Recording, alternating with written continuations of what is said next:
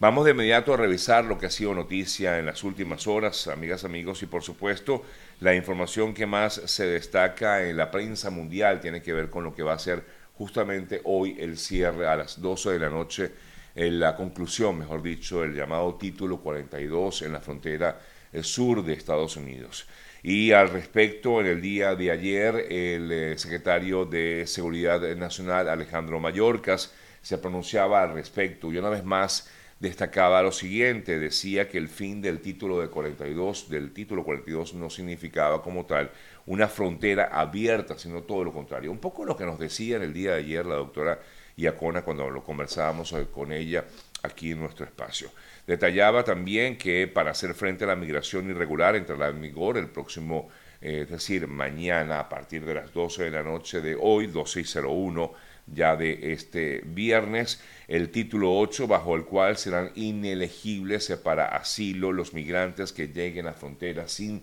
cita previa. Fue muy enfático Mallorcas al respecto y dijo que la única manera de que puedan entrar es que hayan ya ah, procesado eh, la solicitud de eh, asilo a través de la, de la mm, aplicación CBP One. Según las nuevas eh, condiciones, a diferencia del título 42, quienes sean expulsados a partir de este viernes deberán esperar cinco años para volver a pedir algún tipo de solicitud de asilo en Estados Unidos y enfrentar además un proceso penal si intenta cruzar de forma ilegal. Afirmaba el secretario Mallorcas, el enfoque es construir vías legales para que las personas entren a Estados Unidos a imponer e imponer perdón, consecuencias más duras a quienes opten por no utilizar las vías legales. Definitivamente lo que está haciendo o intenta hacer el gobierno de Estados Unidos es poner orden a esta situación que se ha vivido durante meses o años en la frontera de, entre Estados Unidos y México. La vía que más recomiendan, afirmó el propio Mallorcas, eh, es la programación de citas a través de CBP One, que sé que ha tenido muchísimos inconvenientes, pero dijo que era la única forma en que en esos eh, primeros eh, meses eh, ha ayudado ya desde que comenzó, en los primeros cuatro meses, a unas 80 mil personas. El gobierno promulgó además una, una norma perdón, que restringe justamente el acceso de asilo en la frontera con México y sustituye al título 42 y es esta norma que ha establecido de que toda aquella persona que intente entrar al país será expulsada y que por otro lado la única manera sería a través de la aplicación móvil CBP One que permite a los migrantes concertar citas con las autoridades para exponer sus casos. Igualmente, en Mallorcas afirmó que comenzará o ya comenzó una nueva campaña además de información en toda la región para contrarrestar las mentiras de los llamados contrabandistas de información, o los contrabandistas, perdón, eh, de, tráfico de personas, con información precisa sobre todas las leyes de migración. En tanto, amigas, amigos, por supuesto, se, ante todo esto, lo que es el inicio o el eh, cierre como tal del título 42, se ha generado una gran cantidad de incertidumbre en la frontera sur. Inclusive hay ya una gran cantidad de personas que se han dirigido desde el sur de México hacia el norte y algunas otras han quedado prácticamente en la mitad, están en pleno camino en Centroamérica con miras a tratar de entrar a Estados Unidos. Sin embargo, hemos visto, como ya lo había comentado el propio gobierno del país, de que iba a desplegar a fuerzas militares para impedir justamente que esto se volviera más caos de lo que ya justamente ha generado en la frontera. Mientras algunas personas continúan allí a las afueras, es decir, antes del paso fronterizo y suplican entrar por la frontera como el lugar, decían vamos a seguir viniendo porque definitivamente la situación en nuestros países no es nada sencilla, hay hambre, hay desesperación.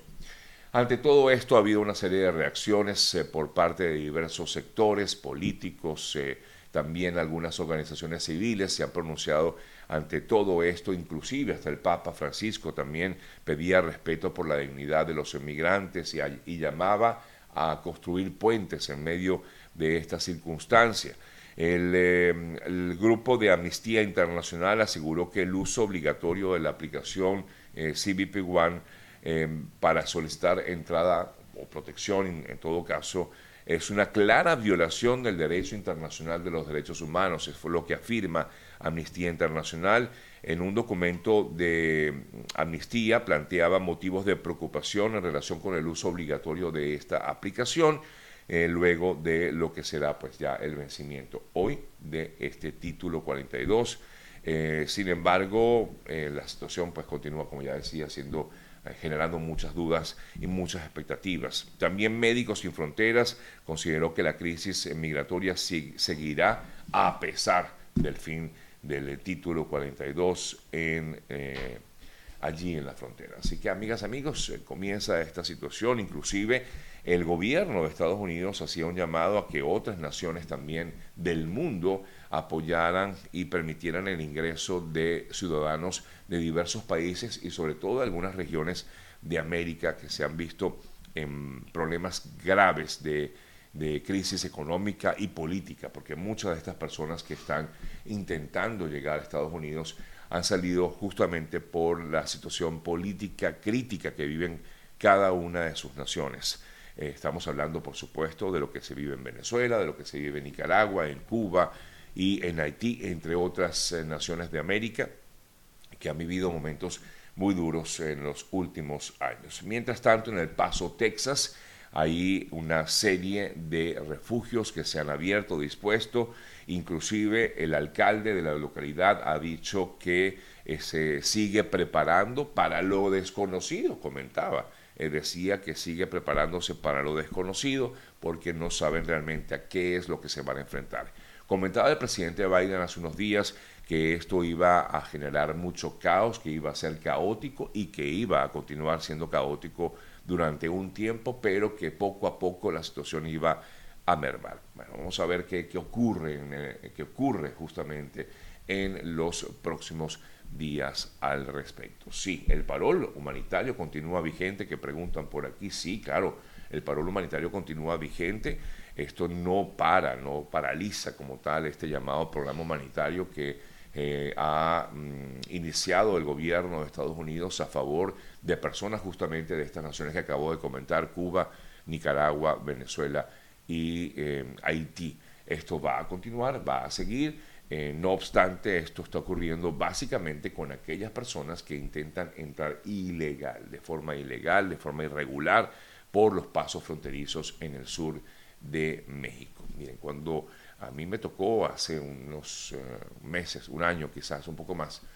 eh, como dos años, tuve la oportunidad de estar allí en frontera, en la zona de McAllen, en Texas, y bueno, esto es el día a día, ¿no? La gran cantidad de personas que se encuentran, sobre todo apostadas en, en el lado mexicano, esperando una opción para poder entrar a Estados Unidos. Algunos lo querían hacer de forma legal, es decir, presentarse ante un puesto fronterizo, que era lo, normal antes, ¿no?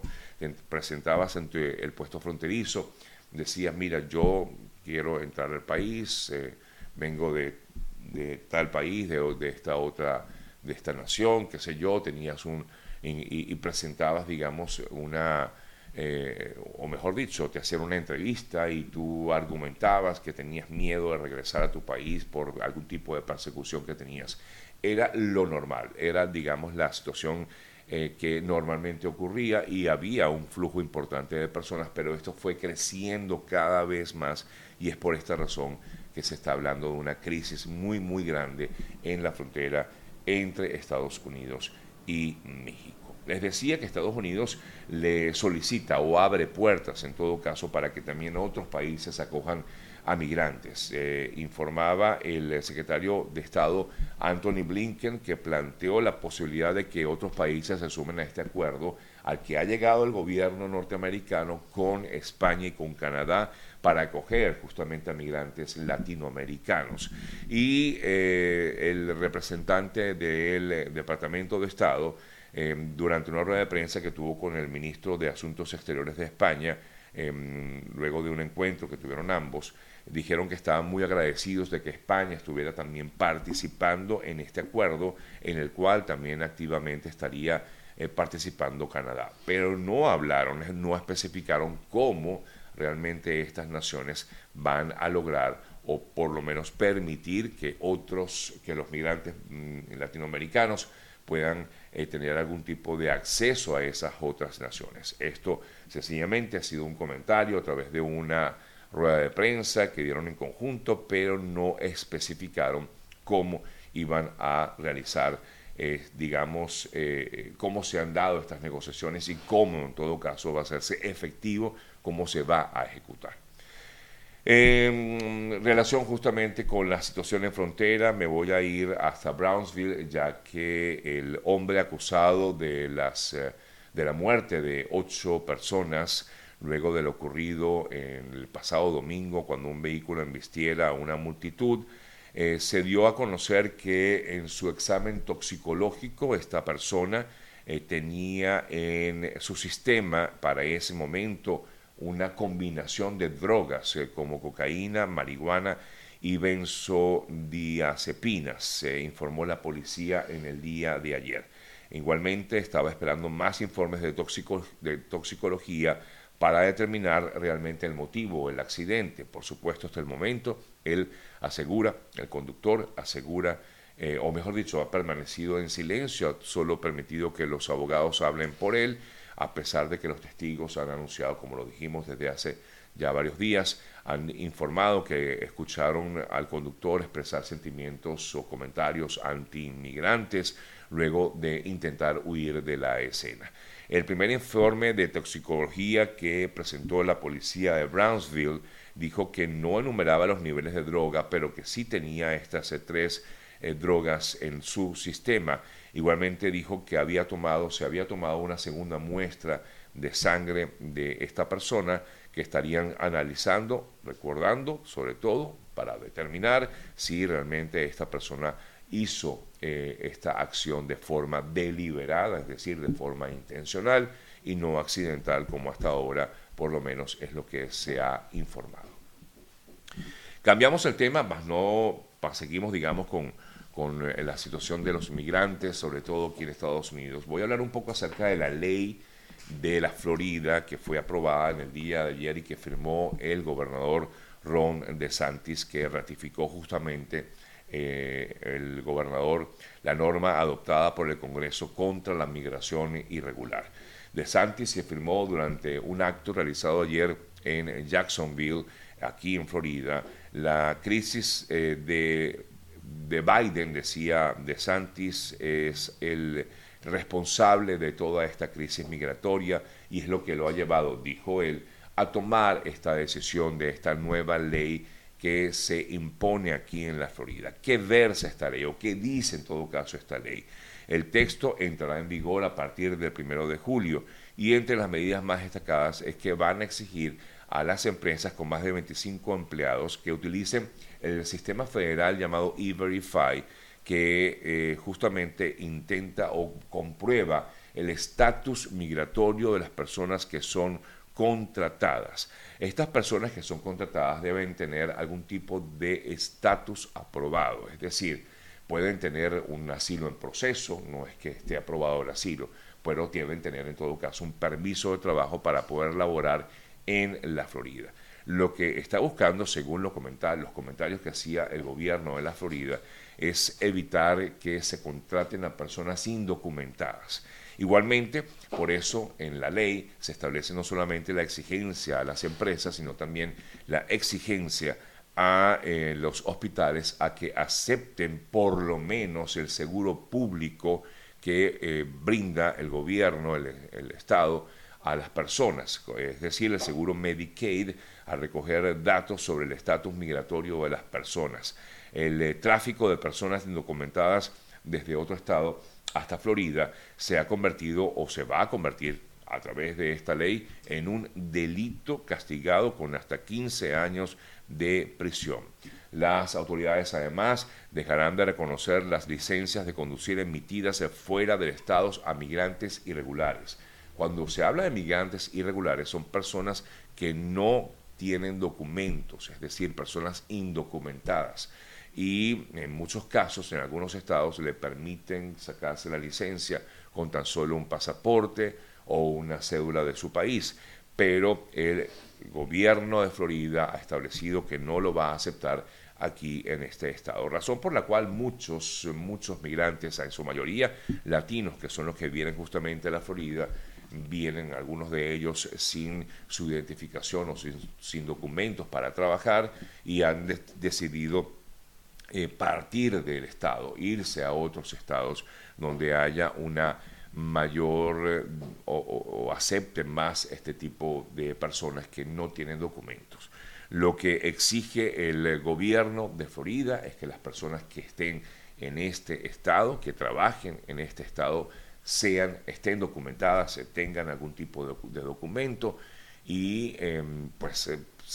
no, es que, no es que aquella persona que esté en proceso de asilo va a ser expulsada, no, aquella persona que está en proceso de asilo debe sacarse un permiso de trabajo para poder laborar dentro del estado de la Florida. Y entiendo perfectamente que muchos mm, migrantes no tienen, digamos, esta posibilidad y es lo que justamente ha complicado porque todo el sistema está prácticamente colapsado. Lo vemos todos los miércoles aquí cuando eh, conversamos eh, con la doctora eh, Yacona. cada vez que conversamos con ella, pues siempre vemos cómo las personas solicitan información de cómo renovar el permiso de trabajo, de cómo renovar su estatus, el que tenga. Y prácticamente es casi, bueno, no imposible, pero sí difícil, es muy lento el proceso, muy, muy lento se está haciendo muy lento el proceso y es lo que justamente que reclaman en todo caso los migrantes que quieren tener un estatus legal en este país, pero el mismo sistema como que lo complica todavía más tomando en cuenta de que hay una gran cantidad de demanda o hay mucha demanda y poca oferta, es decir, poca oportunidad que le brindaría en todo caso el gobierno o el, Estado norteamericano. Además, la ley que, de la cual estoy hablando asigna 12 eh, millones de dólares para trasladar a migrantes indocumentados a otros estados del país en el marco de un programa iniciado el año pasado, como recordamos cuando se envió a varios grupos de ciudadanos en aviones privados desde Texas al noreste de Estados Unidos. Algunos afirman que bueno, esto va a complicar la construcción de de las muchas construcciones que hay aquí en el estado de la Florida, en las cuales eh, son eh, prácticamente realizadas por muchos eh, ciudadanos indocumentados que están en proceso de trámite pero que no tienen documentos y esto pudiera, mm, sin duda alguna, afectar ese tipo de construcciones aquí en el estado de la Florida.